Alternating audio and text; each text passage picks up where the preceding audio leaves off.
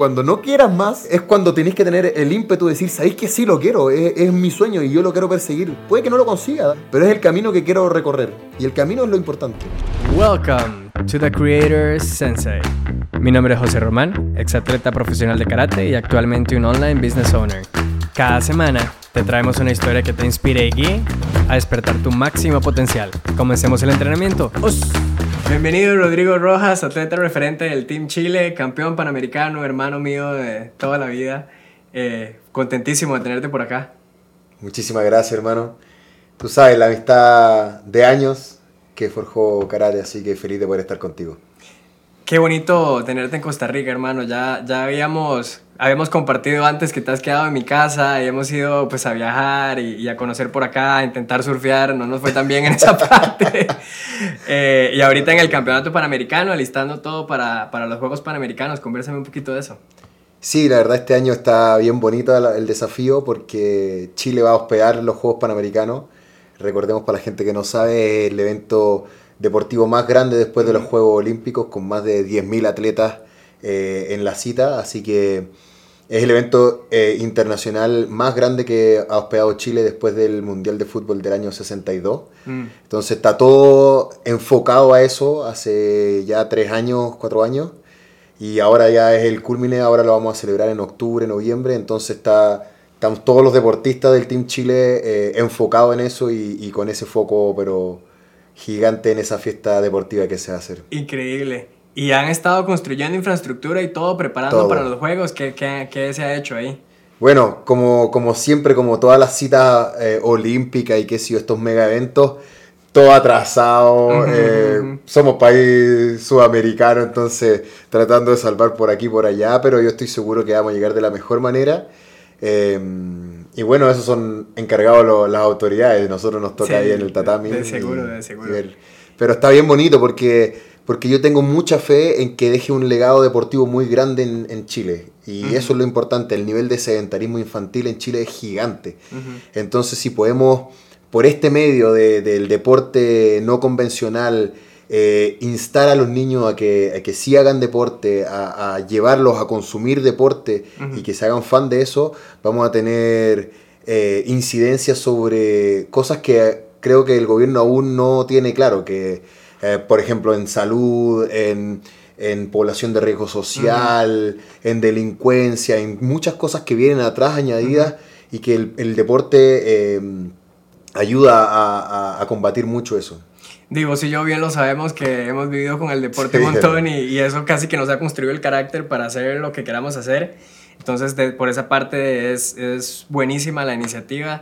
Eh, y ya lo tenías casi que mentalizado desde hace tiempo, ¿verdad? Que hace como cuatro años me dijiste, es que los Juegos Panamericanos es en tal fecha, 2023, y hay que ganarlos. Sí, hermano. Eh, desde que salí de esa semifinal en los Juegos Panamericanos anteriores... Eh, Quedaste bronce, ¿verdad? Con, con, exacto. Perdí en la semifinal con Estados Unidos en un resultado medio adverso. No voy a echarle la culpa al arbitraje claro, porque claro. Está, está claro, pero injusticia hay en todos lados y finalmente eh, desde que salí de ahí salí llorando y tirando todo pa, al cielo, eh, pero me propuse que estos Juegos Panamericanos los, los voy a ganar. Así que, ¿Y cómo viene esa eso. preparación? ¿Cómo viene esa preparación de, todo, de toda esta parte? Han estado viajando bastante, están compitiendo sí. en eventos internacionales fuertísimos de ligas mundiales. ¿Cómo, ¿Cómo, ha estado todo eso? Sí, estos últimos años, bueno, a causa de los Juegos Olímpicos, que karate fue uh -huh. olímpico, ya salió, pero, pero a causa de la clasificación olímpica estuvo muy ajetreado todo eh, viajando cada dos semanas a un lugar distinto a competir. Fue, ha sido un ritmo muy, muy duro, uh -huh. pero eso me ha permitido también tener un nivel de excelencia y, y, y, me ha permitido llegar a mis mejores momentos a nivel competitivo. Entonces, eh, es una por otra, ¿no? Claro, eh, claro. Es mucho sacrificio, pero también he visto los resultados. Entonces, eh, yo creo que eso me ha ayudado también a tener un, un muy buen nivel y llegar a los Juegos Panamericanos de la mejor manera. Hermano, una de las cosas que yo siempre te he admirado es, es esa mentalidad que tienes a la hora de entrar al tatami, de que no importa quién sea, no importa dónde estemos, yo puedo ganar y, y desde, desde que entrené con vos preparándome para los Juegos de Barranquilla en el 2018, eso fue lo que más me llevé de, de, de Chile, que era tu mentalidad de que es que no importa quién me pongan, para, para poner en contexto, vos peleás en la categoría más pesada, ¿cierto? Sí. Y eso te, te hace tener que pelear con torres, o sea, Sí. con gigantes. Y yo siendo una persona o un individuo relativamente bajo, a ver, normal, mido un 80, pero, pero con la categoría son solamente gente de 2 metros, 1,90 para arriba. Eh, eh, sí, pero es algo que conversamos harto, ¿no es cierto? Eh, sí. eh, ahí cuando estuvimos en Chile, eh, para gente que no sabe, Fabri estuvo conmigo un mes ahí entrenando, preparando los juegos. Compartimos muchísimo, se quedó en mi casa. Hay mucha historia ahí. Pero sí, es una, una de las cosas que... Y, y es algo que conversamos mucho, porque también me conversabas tú de la idiosincrasia del, del- del tico, ¿no? Que es un poco difícil a la hora de tener que enfrentarse a cosas grandes, a, a países grandes, y fue lo que trabajamos todo Claro, ese mes, ¿no? claro. Eh, a salir a, a matar a quien sea que podía Porque ganarle a cualquiera. Te lo juro que yo antes de ese, de ese periodo yo todavía sentía como, mira, es que todavía tengo esa pequeña duda. Y después de ese proceso, solo de escucharte hablar y de escuchar tu mentalidad, di, yo la fui transformando también y eso me ha hasta impactado el día de hoy. Entonces eso es una de las cosas que más admiro y eh, más bien quiero que compartamos un poco de cuándo iniciaste en el karate, qué hiciste, cómo fuiste construyendo esa mentalidad y no siempre estuviste en esta categoría. ¿Por qué fue que hiciste el cambio? Entonces cuéntanos un poco cómo empezaste haciendo karate. Mira, yo empecé a los nueve años, ahí en un club donde, donde vivía con mi madre, cerca de, la- de mi casa. Empecé jugando tenis, yo jugué de muy chico porque Mm. mi padre me inculcó siempre el tema del deporte, jugó siempre tenis. Y estaba jugando tenis ahí y llegó un profesor joven ahí a dictar su primera clase. Yo fui su primer alumno a los Mm. nueve años, 23 años atrás ya. Y nada, entré y me hizo un clic especial. y Dije, esto, esto me encantó. El tenis. Eh, no, no, no, karate, Ah, el karate, karate, karate. Ya, ya, No, tenis yo jugué de los 2, 3 años. Me yo perdí tenía en eso, chupete, eh, pañales, hermano, Ah, y mi viejo me dejaba ahí eh, peloteando mientras él se iba a jugar. Entonces. Fue con el karate que entraste, dos, tres clases dije, y listo. Sí, a- algo me pasa acá, ¿cachai? Como, yo entré porque mi padre había hecho karate, pero digo, son un par de meses y ya. Y yo quería ser como él. Y además estaba esto de moda del Dragon Ball Z, no sé si acá se vio, ¿no? por supuesto. Entonces yo quería aprender a pelear y qué sé yo. Y fue bien particular porque mis padres no me querían dejar entrar al karate porque yo era un niño problemático, hermano, era de eso. En Chile se dice los niños Ritalin, no sé si... así no, lo escuchaba, lo escuchaba. eh, pero así, inquieto, no me podía quedar quieto en clase, no tomaba atención en nada, desordenado. Y, y tenía miedo de que yo al aprender a pelear iba a ser peor, Claro. ¿no? Claro. Pero al final fue al contrario, me permitió eh, descargar mucha energía, eh, conocer y aprender lo que es el foco, de poner atención, eh, y al final todo mejoró, fue, fue súper diferente la experiencia, y desde ahí en más, bueno, no paré hasta el día de hoy, son 23 años consecutivos. ¿Cuándo empezaste a competir? Desde el primer día. O sea, entraste y ya viste a unos con guantes y todo dijiste, yo quiero pelear. Y, y yo creo que eso también me hizo un clic diferente, porque en tenis, el profesor que tenía yo me daba clases nomás. Ujú. Y yo, ávido, soy siempre, he sido siempre súper competitivo. Y el profesor con que, que me empezó a enseñar, que es hasta el día de hoy mi sensei, Ujú. eh, al mes, yo tenía un mes de entrenar, vamos, un torneo. Y al mes ya estaba, para los que no saben, el karate es súper difícil de aprender. Súper difícil. Necesitáis mucha práctica, eh, mucha técnica, muchas horas de, de- de rodaje. Y él no le importó nada, al mes vamos a pelear y ya. Y ahí me hizo un clic especial. Porque empecé a competir y empecé a ver cómo me iba superando y iba avanzando escalones. Y eso me encantó. El tema de la competencia, soy muy competitivo. Y me hizo un clic especial. Y, y bueno, desde el primer mes empecé a competir hasta el día de hoy. ¿Cuándo fue que hiciste como tus primeras apariciones en la selección nacional? En ese tiempo eh, se empezaba a competir a los 14 años. Era la categoría más baja de, de, de competencia a nivel internacional. Y ahí fue, a los 14 años fui a competir un campeonato nacional, eh, lo gané, pude clasificar y empecé con temas campeonatos sudamericanos. Y, pero era muy de a poco, ¿no? Yo Claro. iba a la escuela, mi madre siempre me inculcó que tú tienes que estudiar, el resto del tiempo libre, si quieres, lo entrenas. Ujú. Eh, entonces yo entrenaba por las tardes, tres veces a la semana, muy tranquilo y competía, qué sé yo. Pero era una competencia al, al año, con suerte, dos competencias Ujú, internacionales al año. Ahí hasta avanzando hasta que ya empezamos a ser más profesional. La cuando, cuando entraste a la universidad, estudiaste fisioterapia. Fisioterapia. Estudié en realidad ingeniería civil un ah, año. Uf, pero hermano. qué manera de pasarlo mal. Eh, claro, porque yo también las quería hacer todas, era súper joven, quería seguir entrenando, seguir compitiendo. En ese tiempo tenía novia, entonces quería seguir de novio, quería estudiar, que me fuera bien en la universidad y además de repente salir de fiesta con amigos. Entonces también estaba difícil de poder hacerlas todas. Era un niño súper inmaduro a los 18 años. En general tú no sabes qué hacer. Eh, a mí siempre me gustó el deporte, me apasionaba mucho, pero en Chile está esto que te inculcan de... Em, que tienes que tener una buena situación, qué sé yo. Entonces, claro, ingeniería civil estaba pintado porque... Y era bueno con las matemáticas, tenía una universidad que estaba cerca de mi casa y dije, ya, está, está claro. Pero, hermano, al poco, al poco andar, el primer semestre me fue bien, después ya no aguanté más. Y empecé a colapsar porque no podía hacer ninguna de las cosas bien. No podía entrenar bien como quería, no podía estudiar bien como quería. Entonces empecé a colapsar un poco, se empezó a desmoronar y empecé a cuestionar qué era lo que, realmente quería. Y ahí fue cuando dije, no, sabéis que esto no quiero. Y me tomé otro año en que me permitió entrenar, trabajar. Y después ya ingresé ahí a fisioterapia y se liberó todo. O sea, fue súper eh, gratificante porque realmente en ingeniería a mí me costaba mucho que me ingresara la, materia y poder entender las cosas. Acá no, como yo llevaba desde los nueve años haciendo, ejercicio, me entraba mucho, mucho más fácil la materia. Iba a una clase y después me sabía todo. Eh, se nota que tenía vocación, ¿no? Que, lo aprendía muy rápido, me permitió seguir entrenando también, pero los profesores me apoyaron en la universidad con, ingeniería, no les importaba nada, o sea, o tú si tú faltas a la prueba de un uno, si estás compitiendo no me interesa, ese es tu hobby.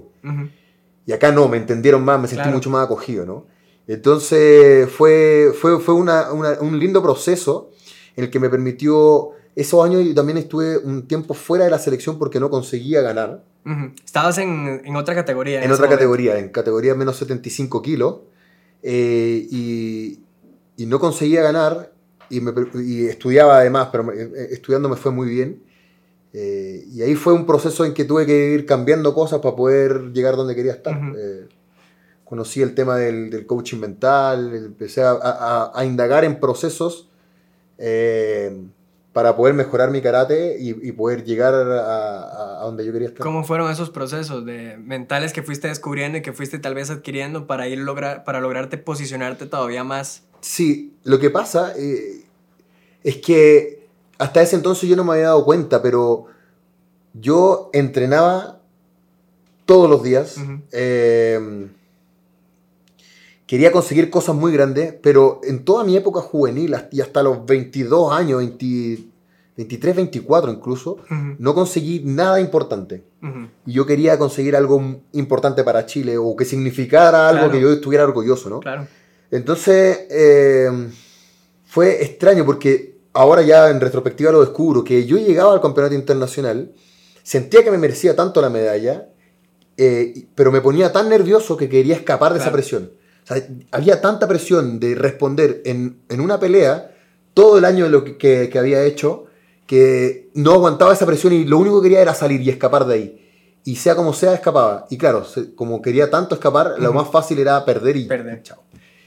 Eh, pero esto no lo hacía consciente. Y, de a poco cuando fui, de a poco conociendo eh, el ámbito mental y, llegué, llegué ahí por, por, casualidad a, a, un coach mental que empezamos a trabajar, me di cuenta de eso, que yo entrenaba el ámbito físico todos los días, en el karate todos los días, pero había una arista muy importante que no la había visto, que era el ámbito mental. Y es algo que que, tenía que trabajar porque el karate es muy, muy, muy mental. Yo diría que es casi que, que, lo físico es importante, pero lo mental es que es clave. Yo diría el 85%. El 85% literal, porque es que es mucha la presión que manejas y si cometes un error, estás fuera. Y en cosas de segundo. Yo siempre lo comparo con un, es como un, ajedrez en tres minutos. Es así, literal, porque eh, es un ajedrez con combos y patadas de tres minutos. Porque, claro, tú tienes que ocupar mucho la estrategia porque tienes que golpear antes que tu rival.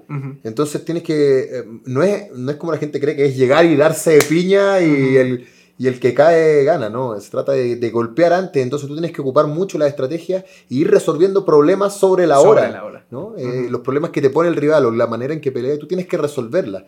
Entonces, claro, el ámbito mental juega un, papel fundamental y yo no lo había visto, entonces también tuve que ir, tener una autocrítica o, abstraerme ahí en tercera persona de ir, a ver, ¿qué, qué estoy haciendo mal? Porque estoy entrenando como nunca. Em, el ámbito físico, el ámbito de karate, llego a la competencia y no gano nada. Entonces, y, me significó un proceso que ya llevo nueve años eh, en el ámbito mental eh, y que me permitió cambiar y, se notó. 360 grados. O sea, de la nada empezaste a, a posicionarte en, en, ligas mundiales y cosas así. Exacto. Y, y pegaste un, un, brinco altísimo. Y yo tuve una carrera súper eh, tardía, o sea, a los 25 años recién gané un campeonato panamericano, algo importante. Estuve, imagínate, 17 años del karate sin conseguir ni una medalla importante, 12 años en la selección, en que me iba en primera para la casa, en que, ah, en que terminaba, hermano, y yo tiraba los guantes y decía, llorando en el baño, callado, así, no quiero más, me quiero retirar de esta weá porque no soy, no soy para esto, no, no sirvo para esto, no sirvo para esto. Todo este sacrificio no vale la pena porque no estoy obteniendo las cosas que quiero. Pero claro, llegaba me lo lloraba todo, llegaba el lunes y quería volver a entrenar lo que cosa que me faltó, volver. Y así estuve 12 años cavando en esa mina hasta que encontré el diamante. es, increíble, pero, pero es cierto. 17 años me costó poder, poder llegar a eso.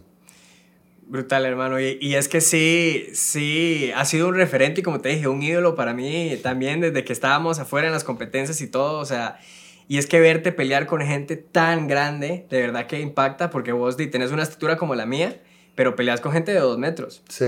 Entonces, también ese, es, eso es impresionante, hermano. Eso es impresionante. Es una de las cosas que he aprendido, que nada es imposible, hermano. Absolutamente nada, bueno. Absolutamente nada. Eh, eh, en general, cuando tú eres niño, adoptas muchos paradigmas de tus padres, ¿no? Y tus padres siempre te dicen, enfócate en una cosa, eh, tienes que solo estudiar y la verdad es que no, tú puedes hacer muchas cosas si es que te lo propones. Tú puedes, yo saqué una carrera universitaria, competía a altísimo nivel al mismo tiempo. Entonces, eh, como de repente yo le hago esta invitación a los niños en charla a colegio, qué sé yo, cuestionense qué es lo que realmente quieren ustedes, porque eh, primero sueña en grande, tienes que soñar en grande, ese, ese, sueño que te aprieta la guata y tú dices, no, no, no, no, no, no, ya no, ¿verdad? Ya, ese es, hermano, ese, ese justo es. Eh, y luego haz todo lo que sea para conseguirlo. Pero tiene que ser algo que realmente que te apasione, que te mueva.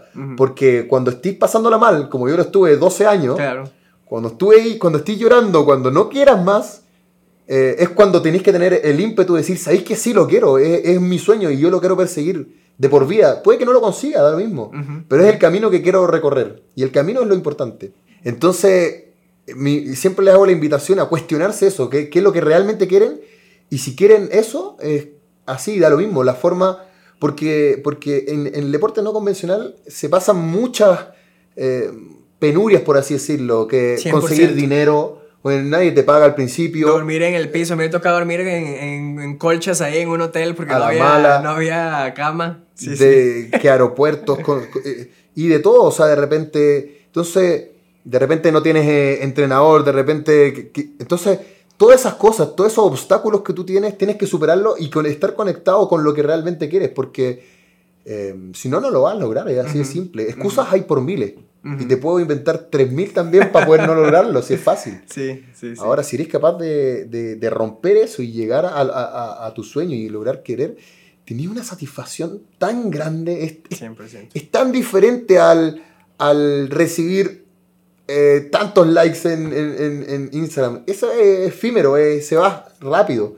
Pero es el, conseguir realmente tu sueño, el conseguir eh, lo que estás por lo que has trabajado tantos años y tanto tiempo y, acostarte en la cama esa misma noche y decir, lo logré, es una sensación, pero eh, yo veía hace un par de semanas atrás este famoso peleador Adesanya, ¿viste su discurso? Me sentí tan identificado, hermano. Él llega y dice, em, ojalá que cada uno en este mundo pueda tener solamente una vez esta sensación, ¿no? de, esta gratificación de que por lo que has trabajado toda tu vida o tanto tiempo, poder conseguirlo. Y creo que es muy cierto, toda la gente tiene que seguir su sueño. Y, no tiene que ver con eh, dinero, no tiene, tiene que ver con pasión, tiene que ver con realmente lo que te mueve a hacerlo. Desde, desde, lo que sea, desde matemático, deportista, de lo que sea, de lo mismo, de lo mismo. Eh, pero conseguirlo es increíble ese sueño, ¿no? Y yo, y yo siento, sí, me emocionaste un montón, siempre me emocionas un montón cuando, cuando, cuando hablas así, pero yo siento igual que, que, que, todo el dinero y todo lo demás fluye cuando vos persigues lo que, lo que realmente te apasiona y cuando llegas a cumplir ese tipo de metas, es que la satisfacción y la construcción como persona que uno genera es lo que realmente hace que, que todo eso valga, valga la pena. Volviéndonos atrás, hermano, cuando ya estabas eh, eh, en ese proceso y estabas peleando en esa categoría de 75 kilos, ¿cómo te pasas? ¿O qué fue lo que pasó? ¿Cuál fue ese punto? Porque ahí todavía no estabas teniendo resultados. Fue cuando te pasaste de categoría que ahí sí encontraste tu spot, ahí encontraste lo que te funcionaba. ¿Cómo fue ese pase? ¿Qué fue lo que pasó ahí? Sí, en esto de buscar eh, conseguir los objetivos, yo quería clasificar para los Juegos Panamericanos de Toronto 2015. 2015 y se dio que eh, las categorías ya estaban clasificadas, solamente quedaban 75 kilos y más de 84. Eran las únicas categorías disponibles.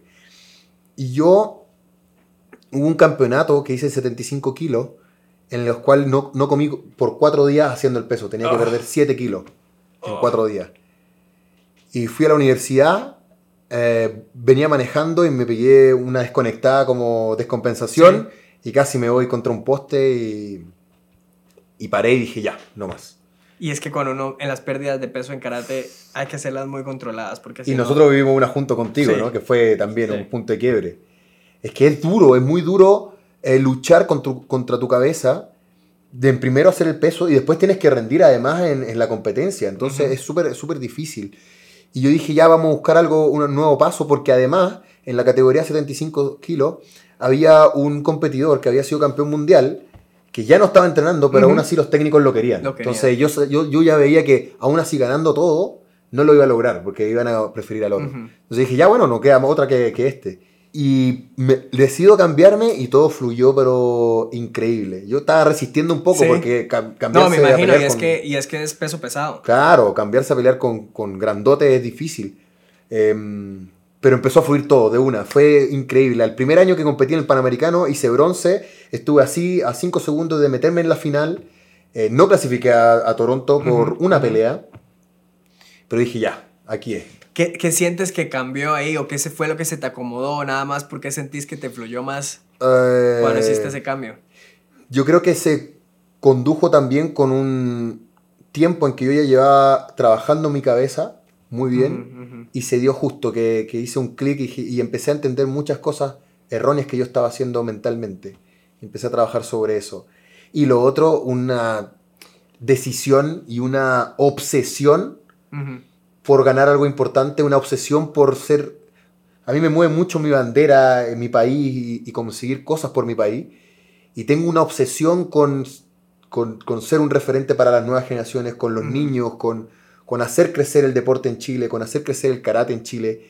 Y, creo que em, me mueve mucho eso. Eh, entonces, entonces se dio justo que perdí por una pelea la opción de estar en Juegos Panamericanos y fue un luto gigante, fue un desastre para mí. Eh, porque yo llevaba dos años concentrado solamente en esas peleas y no lo pude lograr. Eh, terminé devastado, pero después dije ya, esto es una obsesión, esto, esto no me lo va a ganar. Y empecé a trabajar solamente para eso, para poder clasificar a los Juegos Panamericanos. Y yo te diría que no, no soy, a ver, yo comparo, me comparo con otros, con otros karatecas que han sido exitosos a nivel panamericano y qué sé yo. Y no me definiría como alguien talentoso en el karate. Sos trabajador, lo construiste. Sí, a punta de tropiezos y de conseguir una meta, mi historia siempre ha sido la misma voy por una meta, estoy a punto de conseguirla, no la consigo. Voy de nuevo, estoy a punto de conseguirla y por dos segundos. Y a la tercera o, a la segunda le, doy el palo al gato. O sea, soy un trabajador y soy un obsesivo eh, en esa parte. No me encuentro. A ver, obviamente tenéis que tener una base de talento naturalmente. pero no me encuentro un gran talentoso. Soy un obsesionado con conseguir lo que quiero. Y trabajar y caerse y levantarse y caerse y levantarse y llorarse hay que llorar y, y, recibirlo, pero luego hacer el cambio de chip y empezar a trabajar en, el, en ese proceso de lograrlo. Y eso que decís tú es súper importante, ¿ah? esto de vivir el luto. Es que hay que, hay que. Porque nadie está motivado 24/7, nadie está, hoy vamos! Eh, imposible. O sea, y cuando sufres una derrota o tienes un, un, un luto de no haber conseguido lo que tú esperabas, eh, viene una profunda tristeza. O sea, es, es, es, una decepción enorme El, el no conseguir lo que tú has trabajado por tantos años en un día determinado, porque eso es lo que pasa con, con la de competencia. Tú tienes un día una hora en la que tú tienes que responder por todo el año anterior, o los cuatro años anteriores, o los ocho años anteriores. Entonces, cuando tú no lo consigues y ves y sientes que ha sido en vano todo eso para atrás, te viene una tristeza profunda y tú sufres un luto. Entonces, hay gente que intenta esconder eso. No, tú tienes que estar motivado. No, eso, eso, nunca pasa. Entonces, está bien de repente sentir y dejar llevar las emociones y decir, ok, voy a estar triste, me lo voy a llorar todo hasta este día. Este día voy a decidir qué quiero hacer dejar karate o dejar lo que estoy haciendo o ir de nuevo por eso. ¿cachai? Sí. Pero es importante ponerse un plazo para que tú vivas el luto, para que tú... Porque además esa sensación interna, cuando tú estás triste, no te importa nada alrededor. No. estás solamente metido dentro de ti. Entonces es súper lindo para poder reflexionar. Cuando tú, cuando tú tienes un quiebre amoroso, cuando tú, tienes, cuando tú estás triste, tu cabeza está así. y eso es súper valioso de poder ocuparlo para tu beneficio, ¿cachai? y no ocuparlo para mal, sino que ocuparlo para bien. Porque tú estás reflexionando sobre ti, no sobre el resto. No sobre el otro me pegó, el otro, el juez no me quiso cobrar. No, es que yo hice mal. Estás uniendo puntos. Es lo que estás haciendo. Estás uniendo puntos para volver a, a, ver cómo reconstruir y a partir de ahí. Pero es que es necesario sentirlo y vivirlo y también soltarlo. Sí. Y si tú ves, no sé, la postura de alguien que está triste, está encogido está con la mirada abajo hacia sí, no está hacia adelante, no está buscando afuera, está buscando dentro de sí. Entonces, aprovechar esas instancias para poder reflexionar dentro de, lo, de ti y qué es lo que quieres, qué es lo que hiciste mal, qué es lo que hiciste bien, es súper importante. Y, que no la bloquee, ¿cachai? Eh, hermano, increíble. ¿Cuándo fue que ya, ok, hiciste el cambio, pasó eso, y cuándo fue el momento en que vos dijiste, ahora sí me siento bien? O sea, llegó un punto, hubo, existió algún momento en donde vos hiciste un cambio de chip, en donde agarraste más confianza de los demás para posicionarte ya internacionalmente. Sí, el 2016 eh, hubo un campeonato en Las Vegas, eh, Estados Unidos. Eh, Ahí vamos ese campeonato. Lo vamos. Muy entretenido. siempre, siempre desde, desde pequeño, bueno, desde desde los 19, 20 años me, me, encantó ese torneo y ahora que fuimos con, con mi alumno, increíble. Se pasa no, te interrumpo, pero es que me encanta. Muy entretenido, yo lo pasé muy bien, ido una sola vez. Y el 2016, yo el 2015 no pude clasificar, estuve ahí a punto con los Juegos Panamericanos. Eh, después en el torneo mismo, eh, en semifinales me quedé por 5 segundos, conseguí el bronce. Y el bronce se lo gané a la misma persona que me había ganado el día anterior en la clasificación. Buenísimo. A un venezolano. Entonces dije, ya, aquí vamos bien.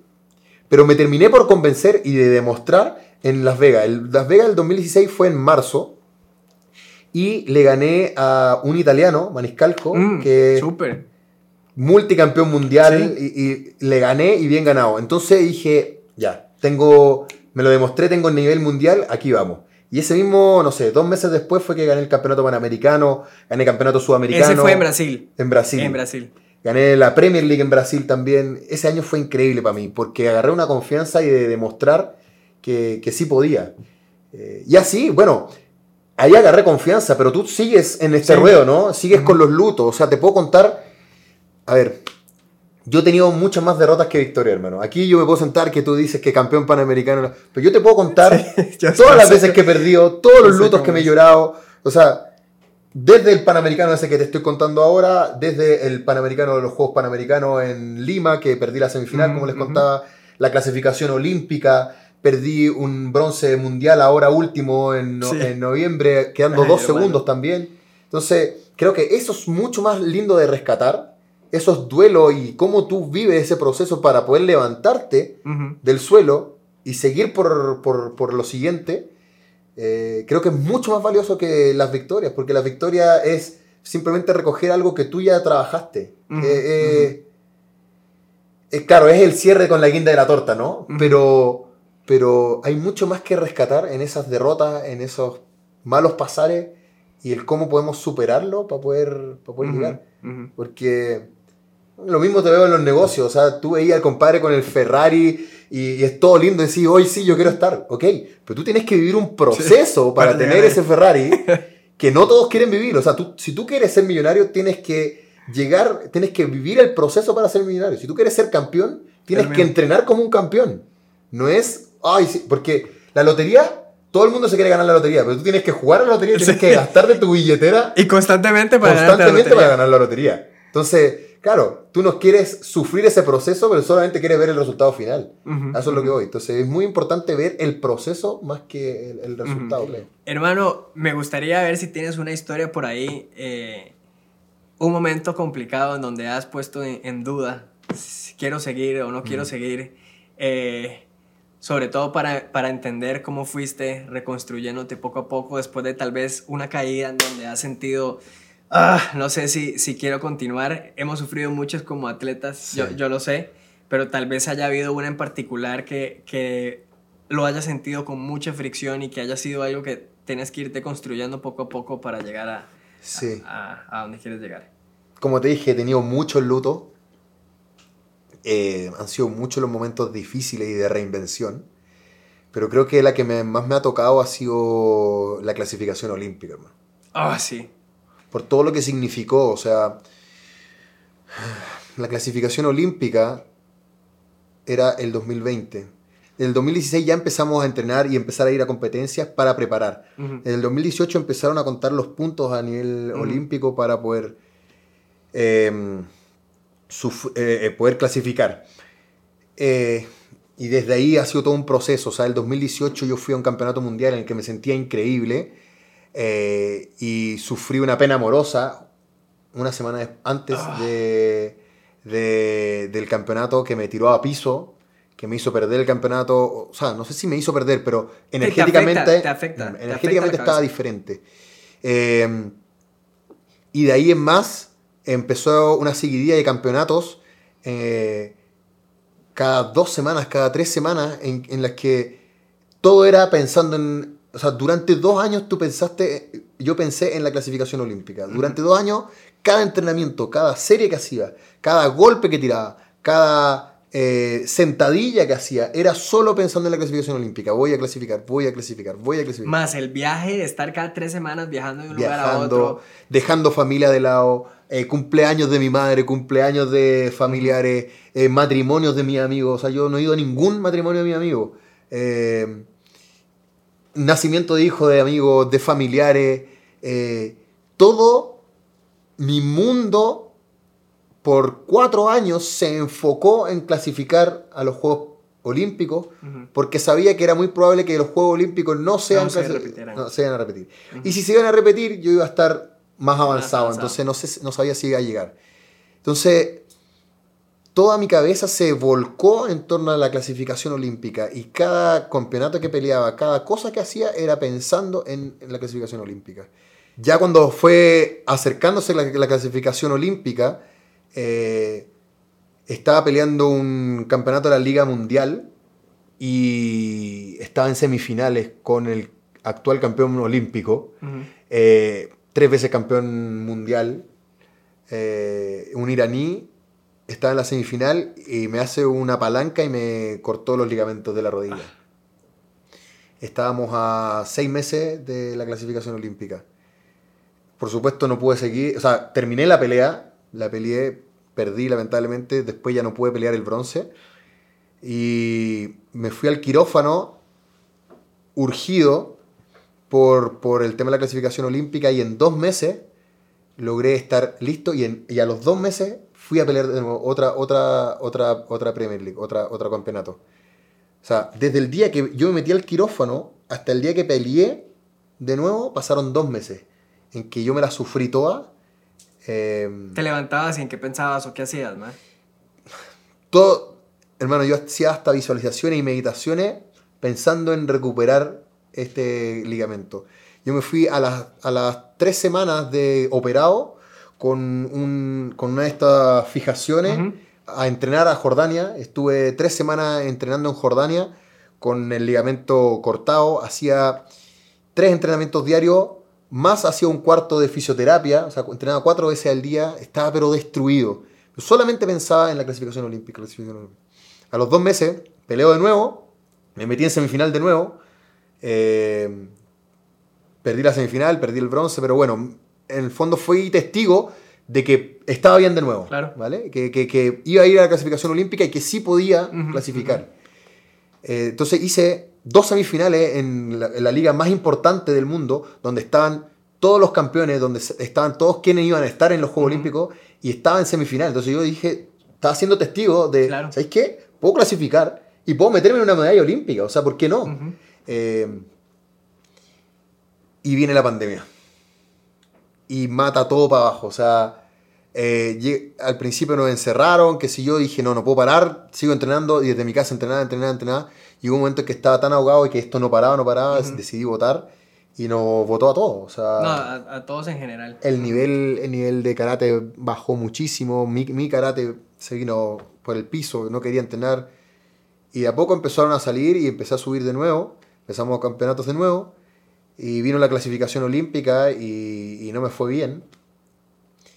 Y claro, es, es como un, un, un, luto gigante, sí. ¿no? Como un sueño destrozado en el que después nos dijeron y estaba claro que no iba a ser más olímpico. Entonces, ese sueño olímpico ya no es realizable, ni siquiera porque yo no llegue, sino que ya no va a estar ahí. Uh -huh, uh -huh. Entonces, ya ese escalón no existe. Uh -huh. Tu sueño ahora es ser campeón mundial, no sé. Pero el olímpico nunca más. Entonces fue súper duro para mí poder reponerme de eso, porque hubo mucho tiempo que, en que yo ya no lo estaba pasando bien con el deporte, claro. en que no quería entrenar, en que no quería competir, pero lo hacía solamente pensando en, en los Juegos Olímpicos. Eso es lo que hablamos, de que uno no siempre está motivado, pero de, hay que ser consistente, hay que, hay que ser No, es, es, eso motivado es para... Sí. Es para gente, porque yo veo mucho también esto de, de Instagram y, y, Uh -huh, y, uh -huh. y estas como videos motivacionales y encuentro que no es real porque No es real, sí. eso es eh, se nota que es gente que nunca vivió un proceso real de un objetivo grande que le mueve la guata o, o- o la guata digo yo la barriga como dicen ustedes porque la mayoría del tiempo tú no estás motivado a hacer largo Ujú, ujú. porque en todo este largo, a ver, un sueño, un sueño que es que te aprieta, que realmente remece, no es como ir a comprar un helado a la esquina, hermano. Es un- eh, eh, el que te remece realmente es, es- quiere decir que requiere un trabajo de años o un- de un periodo muy largo para poder conseguirlo y de un sacrificio enorme, porque tienes que reinventarte completamente para poder lograrlo. Entonces, en todo este proceso de años, la mayoría del tiempo no vaya a estar motivado, porque tenés que levantarte a las 7 de la mañana con, con en Chile está oscuro, con 0 grados, Ujú. eh, y llega, empezar a entrenar muerto de frío, nosotros decimos cagado de frío, muerto de frío, y no lo quería hacer, si esa es la verdad, no lo quería hacer, quería estar descansando en tu casa, quería estar abrazado con tu pareja, no sé, pero ese bien mayor, ese, es, eh, lo que estáis haciendo ahora sabéis que es un beneficio para, para más adelante, y eso es lo único que te, el único motivo, no, no motivación, el único motivo que te hace moverte y te hace gastar esa energía que tú no quieres gastar en pro de algo mayor. Eh, entonces, claro, tú no vayas a estar motivado la, la mayoría del tiempo y tú no vayas a querer te- tener que hacer ese papeleo, ese trabajo o esas cosas, porque en verdad es una lata. No, nadie quiere hacer eso. Pero quienes lo hacen son los que realmente lo llegan. Tener los resultados. Eh. Cuando haces las cosas que no quieres hacer, pero aún así las haces, es que, es que puedes llegar a, a conseguir tu objetivo mayor o lo que quieres, ¿no? Y- Hermano, ¿y cómo te fuiste recuperando para ya estar el día de hoy mentalmente? ¿Cómo te fuiste recuperando para ya estar el día de hoy súper motivado y alistándote para esos Juegos Panamericanos? Ay, salir de ese hoyo, dices tú. Sí. Uf. La verdad es Porque que. me imagino que fue fuertísimo. Sí. Fue sí. fuertísimo, o sea, eh, yo, yo lo viví en cierta parte y fue agotador estar viajando, estar dando el peso, estar solo pensando en eso, dejando cosas de lado, tras de eso no cumplirlo. Entonces como que también hay que volverse a reinventar, volverse a reconstruir a partir de ahí. Entonces me encantaría ver y entender cómo, cómo fue que saliste de ese hoyo. Primero me lo viví...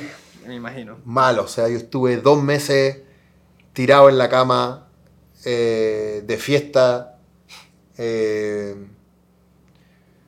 eh, de mal humor, con muchos vaivenes bajos de llorar, eh, solo acostar, no, no levantarme en todo el día, después irme de fiesta, después no. Fue, fue un periodo muy oscuro en el que también lo ocupé para reflexionar qué era lo que quería hacer. Si es que se terminaba mi carrera acá, Exacto. si es que no quería más, si es que... Entonces, a medida que fue pasando, eh, dije, ya, vamos a empezar de a poco. Un pasito a la vez.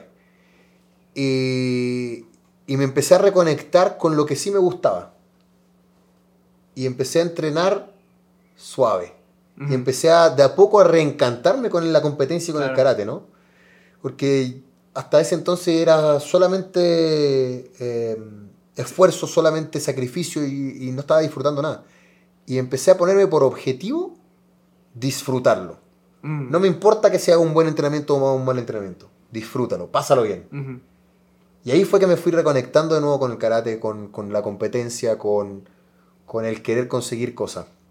Y vino el campeonato panamericano, que lo gané el, 2021. Y ahí dije, ya, ok, eh, me gustó esto, quiero seguir entrenando. Yo sigo recibiendo salario, entonces no es como que puedo salirme de una. Y, me puse una meta a, corto plazo. Dije, ya, los Juegos Panamericanos de Chile y ya. Y después estaba conversando con un amigo, Pino, el técnico de Uruguay, y me dijo, hermano, él ya es mayor, dijo, yo daría los cinco dedos que tengo de mi mano por tener tu edad y volver a competir, y volver a disfrutar de esa emoción. Y me hizo cuestionarme, me, me, me, remeció entero, ¿no es cierto? Y claro, y ahí empecé a ver cómo yo estructuraba mi vida, cómo yo me relacionaba con la gente, y todo era en base a el deporte, todo era en base a eh, eh, karate. Entonces, cuando yo me presentaba, me presentaba como deportista, como karateca, y dije, no, esto me gusta, o sea, a mí me gusta el, deporte, a mí me gusta el karate, yo quiero estar metido en este mundo, porque es un mundo sano, es un mundo... Eh, es lo que he hecho toda mi vida y me encanta lo que hago. Solamente que antes no estaba conectado con eso, ¿cachai? Entonces me volví a conectar y dije, ya, ok, suelto el tema del retiro, suelto el tema, es lo que me gusta. Y ahí fue como poquito a poquito, ¿no? Es como ponerte plazos, primero reconectarte contigo, con si es que lo quieres o no lo quieres, y después disfrutar eso, o sea, si va a, ser, va a seguir siendo un, un, problema para ti, un, un, ¿cómo se llama? Un, algo tedioso, no lo hagas. Pero si lo disfrutáis, si en verdad te motiva, el querer conseguir eso, o si disfrutas el, hacerlo día a día, eh, la respuesta está ahí mismo, a la, mano. Entonces, claro, primero me reconecté con el disfrutar, con, con qué era lo que quería hacer, independiente de conseguir títulos o no. Y después fui de a poco, pasito a pasito, poniendo la flecha un poquito más allá, tirando el tejo más allá. Y hoy en día, cuando me preguntan cuándo quieres retirarte, porque ya tengo 32 años, que si yo peleo con gente de 21, 22 años, no me cierro. ¿Sabes qué? No tengo idea. hasta cuando quiera. Puede que hoy día, que yo peleo mañana, hoy día diga, ¿sabes qué? No quiero pelear más. Ya, ¿sabes qué? No peleo más. Y ya, Está. ¿Sí? Eh, pero, pero todavía sigo disfrutando, todavía me mueve, todavía vibro con esto. Todavía me doy cuenta que estoy a un muy buen nivel, que estoy en mi mejor nivel que antes. Eh, a ver, viendo a nivel internacional, el último campeón mundial de mi categoría, eh, Arcania Gugita, tiene 38 años, acaba de ser campeón mundial. a ver, me estoy encerrando, me estoy encasillando antes de, mejor, déjalo libre nomás y, vive, siente, cuando queráis bien, si no queréis, también, y ya. Hermano, increíble, increíble historia. Muchísimas gracias por estar acá con nosotros. Siempre nos gusta cerrar con, con una dinámica que es si pudieras volver a ver atrás y darle una lección de vida que, que, has pasado a esas personas que quieren ser campeones del mundo, que quieren tener un proyecto y prosperar, que quieren cambiar su, su realidad en algún sentido, ¿cuál sería esa lección que les darías? No, buena pregunta. A ver, si tuviera que responder, primero, sueñen en grande. Lo primero, no le tengan miedo a soñar en grande. Segundo, persigan sus sueños. Y tercero, sé autocrítico eh, respecto a qué estás haciendo para poder lograrlo. Hay mucha gente que le tiene miedo a perseguir como sus sueños y, finalmente termina haciendo algo que no quiere hacer o amargada por la vida. Y creo que la vida aquí está para que disfrutemos, para realizar nuestros sueños, para perseguir lo que nosotros queramos. Y, y sea lo que sea, creo que nada es imposible y podéis lograr lo que, lo que te propongas. No existen excusas y eso sí es súper importante eso, de tener la autocrítica para saber eh, dónde tienes que trabajar, porque podéis estar, puedes querer ser campeón mundial, no sé, por decirte, de FIFA y salir a trotar 16 horas, a, trotar todos los días 16 horas. Si no te sirve para nada, estáis más gastando una energía y estáis diciendo, no, es que yo me sacrifico tanto y, corro 16 horas al día. Pero eso no te sirve para sumar al objetivo que tienes que tener. Entonces tienes que tener autocrítica y tienes que tener claro para ser eficiente con esa energía. Sí hacer un sacrificio y sí trabajar duro, pero trabajar duro para avanzar en esa dirección y no en otra, ¿no? Creo que es súper importante eso. Es work smart, es trabajar inteligente. Exacto, exacto. Gastar la energía que tienes que gastar, pero bien hecha, o sea, en, sumando. Y es un poco lo que me pasaba antes a mí, que entrenaba, entrenaba como loco, hacía físico como loco, pero yo no podía seguir sumando mi nivel eh, de karate porque estaba en el máximo de karate y estaba en el máximo físico, pero lo que tenía que crecer era en, la cabeza, ¿no? Es como, toma la, manzana que más, que, está más abajo del árbol, tienes que crecer en en lo, que tienes más abajo. Y no me había dado cuenta de eso. Entonces, por eso siempre lo, comunico. Tienes que ser inteligente y autocrítico y, analizar realmente dónde tienes que crecer y, gastar tu energía. Muchísimas gracias, mi hermano. Qué rico tenerte, junto aquí, mi hermano. Qué bueno estar juntos.